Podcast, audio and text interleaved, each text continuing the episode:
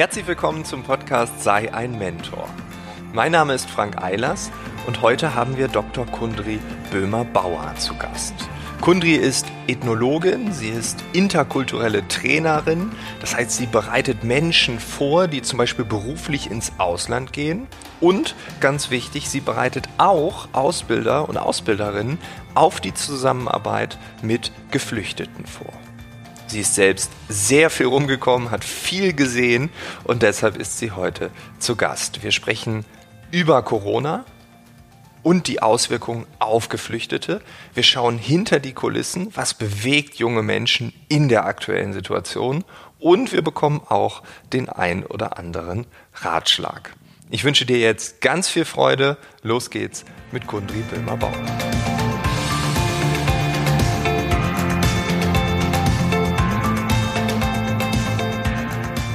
Corona-Krise und Geflüchtete.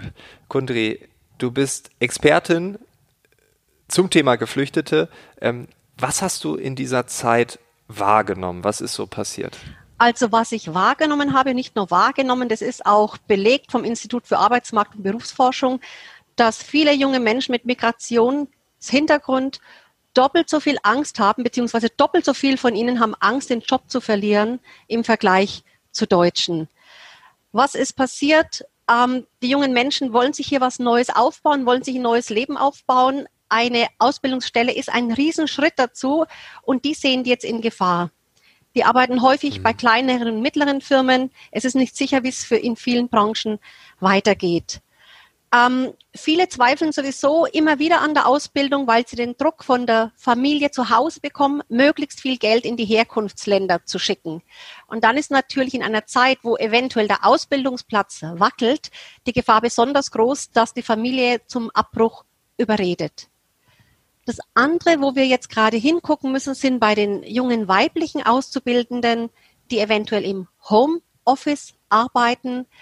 Länder wie Syrien, Afghanistan, Eritrea, Somalia, da sind die Geschlechterrollen noch wesentlich ausgeprägter als bei uns im Durchschnitt. Also es, es gilt nie für alle ganz klar. Wir haben immer Individuen, aber von der Tendenz her meine ich.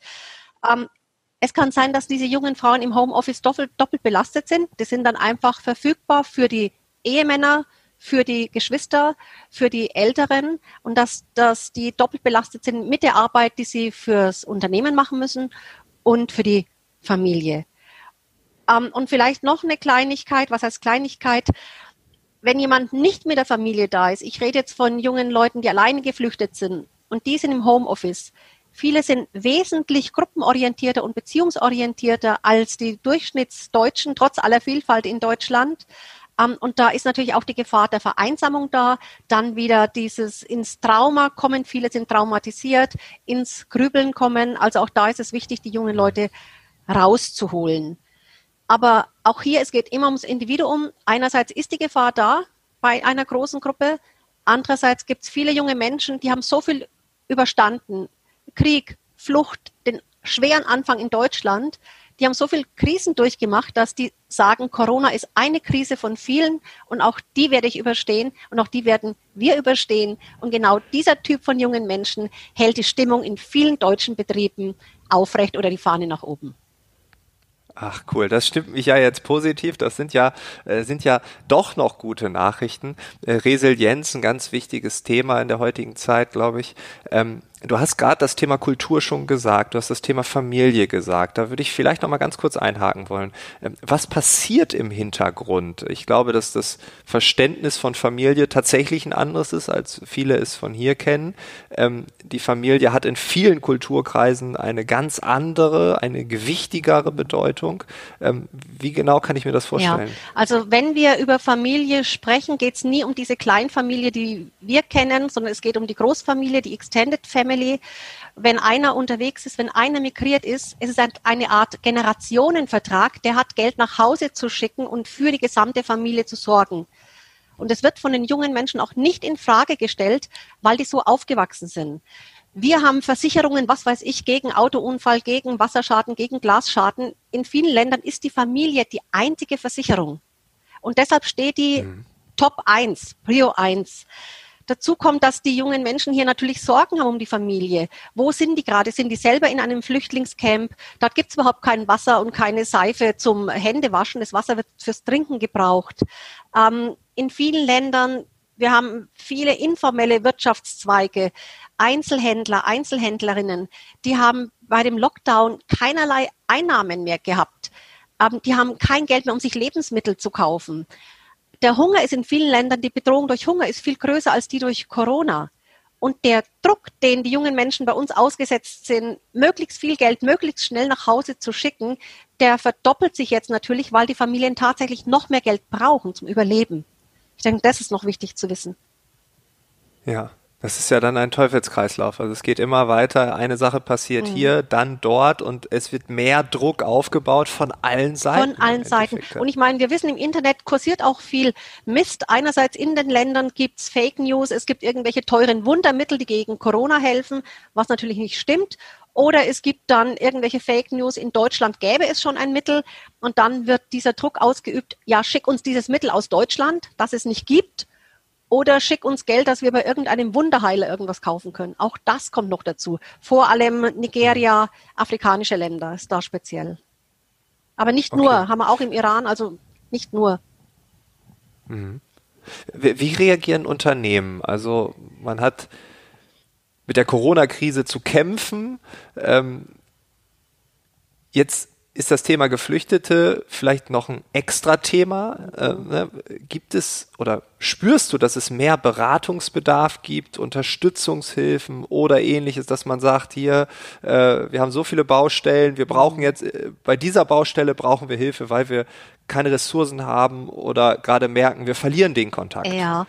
Also das hängt tatsächlich von den Unternehmen ab, wie gut sind die wirtschaftlich aufgestellt, was für Rücklagen haben die auch und wie schnell glauben die in Zukunft wieder Fuß zu fassen in den nächsten Monaten und Jahren. Ähm, also von der Branche und von der Größe.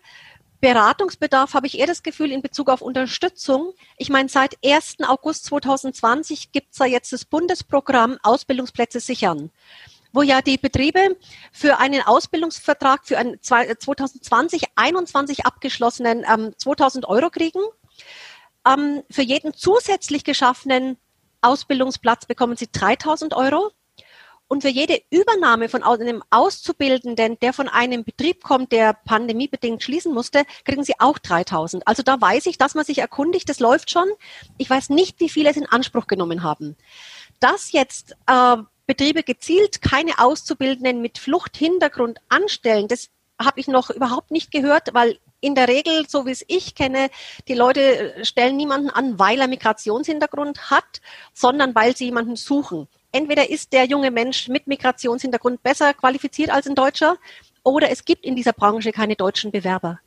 Also ich denke, da wird kein mhm. Unterschied gemacht. Okay. Was empfiehlst du jetzt Ausbildern und Ausbilderinnen so ganz konkret, wenn Sie jetzt diesen Podcast hören und sagen, okay, wir haben auch einige geflüchtete äh, Auszubildende, ähm, was würdest du sagen, was kann man jetzt tun, um die Situation für alle Beteiligten ja, ein Stück weit einfacher zu handeln? Ähm, also auf jeden Fall mit ihnen in Kontakt bleiben, egal ob die äh, Auszubildenden im Homeoffice sind oder nicht, wirklich täglich auch sprechen, wie es ihnen geht, aber auch persönliche Spra äh, Fragen stellen, was bei uns ja eher tabu ist, auch nach der Familie. Das ist in vielen Ländern so, die sind beziehungsorientiert. Man spricht über die Familie, man spricht gerne über die Familie. Wir haben oft Hemmungen, weil wir es als Neugierde empfinden. Also fragen, wie geht's ja. zu Hause? Und ähm, auch wenn, wenn man einfach sagt, ja, wie geht's dir? Als Deutsche tendieren wir dazu, wir würden gern hören, gut und dann zur Sache übergehen. Wirklich mehr fragen und auch nachfragen. Wenn jemand Ja sagt, heißt es noch lang nicht Ja. Das ist oft ein Höflichkeitsja, aber es kann meiner Familie ganz übel gehen in Somalia. Aber ich sage es erst, wenn ich wirklich fünfmal gefragt werde. Das finde ich auch noch sehr wichtig. Mhm. Ähm, dann auch den jungen Leuten, wenn sie im Homeoffice sind, Aufgaben geben, dass die beschäftigt sind. Möglichst Gruppenarbeiten auch. Wir haben jetzt durch die ganzen äh, virtuellen äh, na, Möglichkeiten, wir können Gruppenräume bilden, alles Mögliche. Teambesprechungen auch möglichst täglich, wenn es nur kurz ist, dass man nicht den Anschluss verliert und auch darauf achten, dass die jungen Menschen sich äußern, nicht nur dabei sitzen, sie sollen auch reden, die sollen was sagen, die sollen merken, wie wichtig ihr Beitrag ist. Und was ich auch ganz wichtig finde, ähm, auch offen sagen, wo steht jetzt der Betrieb, was machen wir gerade, in welcher Phase sind wir, was für Möglichkeiten haben wir, was sind unsere nächsten Schritte es gibt den jungen Leuten auch Sicherheit, Menschen mit dem Betrieb, es geht weiter, ich muss mich nicht von der Familie unter Druck setzen lassen, sowas. Und dann, wenn die Zeit da ist, der Haberts weiß ich selbst, ähm, auch so schöne machen, Sachen machen wie ein virtuelles Mittagessen. Wir treffen uns virtuell zum Mittagessen. Ein junger Afghane kann meinetwegen was Afghanisches gekocht haben, kann das zeigen, kann noch sagen, wie es gegangen ist. Man redet eine halbe Stunde völlig informell und arbeitet dann weiter. Das wären meine ja, Vorschläge. Ja.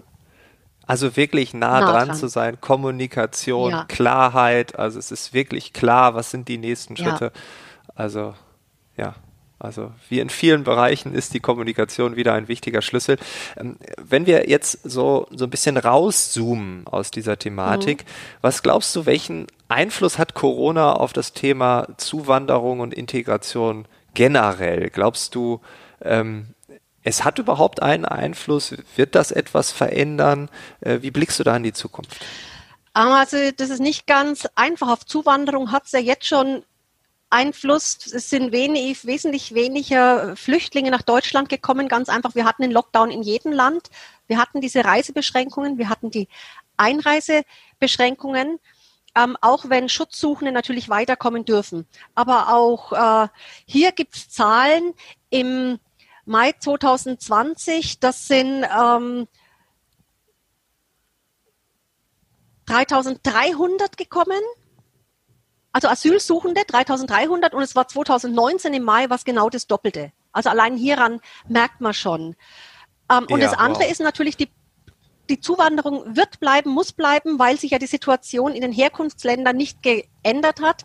Ich meine jetzt Bürgerkriege, Hunger, Arbeitslosigkeit, Korruption. Ganz im Gegenteil, das wird durch Corona noch verschlimmert werden. Das wird sich noch potenzieren. Ähm, ich sehe es eher kommen, dass eine Abwanderung, eine Flucht, eine Migration eher schwieriger wird jetzt Corona bedingt mit diesen ganzen Beschränkungen. Also, dass es eher erschwerte Bedingungen sind für die jungen Menschen, ihre eigenen Länder zu verlassen. Ähm, natürlich stecken auch globale Probleme dahinter, die, das ist aber jetzt nicht unser Thema, die gelöst werden müssten, um generell die Situation zu ändern in den Ländern. Also ich meine jetzt Subvention europäischer Lebensmittel, die dann dort die Märkte überschwemmen und ähnliches. Ähm, eine Gefahr sehe ich hier bei uns. Für mich ist das beste Mittel für eine Integration in unsere wirklich sehr facettenreiche deutsche Gesellschaft, das ist ein Arbeitsplatz. Und natürlich, wenn der gefährdet ist oder wenn ich jetzt die Ausbildung abbreche, kann ich resignieren, kann depressiv werden und kann vor allem anfällig werden, auch für die Ansprache von Extremisten, von extremen Gruppen. Auch das dürfen wir nicht hm. vergessen. Wir, wir, müssen die Leute an uns binden, die jungen Menschen, ähm, gerade weil sie schon so viel durchgemacht haben. Wie ich selber in die Zukunft blicke, insgesamt natürlich super optimistisch. Ähm, ähm, es gibt ein chinesisches Wort für Krise, das heißt Wei Chi. Und Wei, die erste Silbe heißt Gefahr und die zweite Silbe äh, Chi heißt Chance. Und wenn ich auch von meinem persönlichen Leben ausgehe, Krisen waren für mich immer Chancen. Ich bin an jeder gewachsen. Und ich denke auch in der gesamten Menschheitsgeschichte, es gab nicht nur Krisen, es gab auch immer wieder Pandemien. Und wir sind aus, letzt, aus jeder einzelnen gestärkt und mit neuen Ideen rausgekommen. Für mich auch Corona ist eine Krise, die persönliches, gesellschaftliches Wachstum bedeuten kann und in unserer heutigen Zeit globales Wachstum im positiven Sinne. Und wir haben es ja gemerkt, wie viel Corona jetzt schon beschleunigt hat, ob das die ganze digitale Entwicklung ist, die digitale äh, Aufrüstung in den Betrieben. Ähm, Homeoffice war plötzlich möglich. In Firmen, wo es vorher hieß, ist es nicht möglich. Wir alle sind unglaublich kreativ und flexibel geworden. Das, deshalb schaue ich auch so optimistisch, weil ich glaube an die jungen Leute und an ihre Ideen zur Gestaltung von Deutschland, von ihren Herkunftsländern und letztlich der ganzen Welt. Ja, ja, also das, man hört raus, dass du optimistisch ja. bist. Ich finde das natürlich äh, super charmant, äh, wenn man äh, mit einer, mit einem positiven Blick in die Zukunft schaut, weil ich glaube, das kann Energien freisetzen. Du bist aber auch jemand, du hast sehr viel Erfahrung gesammelt. Äh, du hast in Afrika gelebt. Ähm, äh, ich könnte jetzt noch eine Frage stellen, aber ich würde vielleicht die Frage stellen, was würdest du uns gern noch mitteilen, was ich dich jetzt noch nicht gefragt habe. Also du kannst dir selber eine Frage stellen und eine Antwort ja. geben. Vielleicht etwas mit, mit, unserem täglichen Umgang mit Geflüchteten, mhm. mit anderen Ländern. Äh, was siehst du manchmal in unseren Alltag? Also was ich sehe, dass wir uns immer als den Maßstab aller Dinge sehen. Äh, wir sind nicht der Maßstab. Jedes Land hat seinen eigenen Maßstab. Du hast mir einen Stichpunkt geliefert, der afrikanische Kontinent. Es ist ein Kontinent. Er wird hier in den Medien und in Gesprächen häufig behandelt, als wäre es ein Land. Wir haben dort 55 ja, komplett stimmt. verschiedene Länder, die auch noch in sich unterschiedlich sind, genauso unterschiedlich wie Deutschland, von Bayern bis hoch an die Küste. Auch hier die Unterschiede. Ich denke, es ist einfach die Zeit, dass wir uns mal mit den Herkunftsländern auseinandersetzen und einfach schauen, was die auch zu bieten haben. Nicht nur, dass wir ständig gucken, boah, wie passen wir die jungen Menschen bestmöglichst an uns an, sondern Mensch, was haben die zu bieten, was wir vielleicht vergessen haben, verlernt haben, gerade im Sozialen, gerade in der Teamarbeit, gerade im Miteinander, dass wir uns das einfach genauer angucken. Cool. Auftrag erkannt. das wird jetzt umgesetzt. Kundri, vielen Dank für deine Zeit. Vielen Dank, äh, dass du uns mitgenommen hast in deine Welt, ähm, in deine Erfahrungswelt, in das, was du gerade siehst. Vielen Dank, Frank, dass ich dabei sein durfte. Sehr gerne und ich hoffe, es war nicht das letzte Mal. Danke. Ich bin sicher, wir hören uns wieder. Gut. Bis dahin. Ja. Alles Gute, Tschüss. ne? Ciao. Das war das Gespräch mit Kundri Böhmer-Bauer. Ich hoffe, es hat dir gefallen und du konntest den Horizont erweitern. Wenn du tiefer eintauchen möchtest, wenn du mehr Informationen benötigst, dann empfehle ich dir die Website Stark für Ausbildung. Dort gibt es unter anderem ein Ausbilderhandbuch genau zu diesem Thema. Wenn du den eigenen Azubis ein paar Inspirationen mitgeben möchtest, dann schau dir gerne mal den YouTube-Kanal Like a Boss an. Dort gibt es sehr viele Videos in einem 14-tägigen Rhythmus, die den jungen Menschen beim Berufsstart helfen. Edutainment as its best. Wie immer ist alles in den Shownotes verlinkt. Wir hören uns im nächsten Monat wieder. Ich wünsche dir bis dahin alles Gute. Ciao.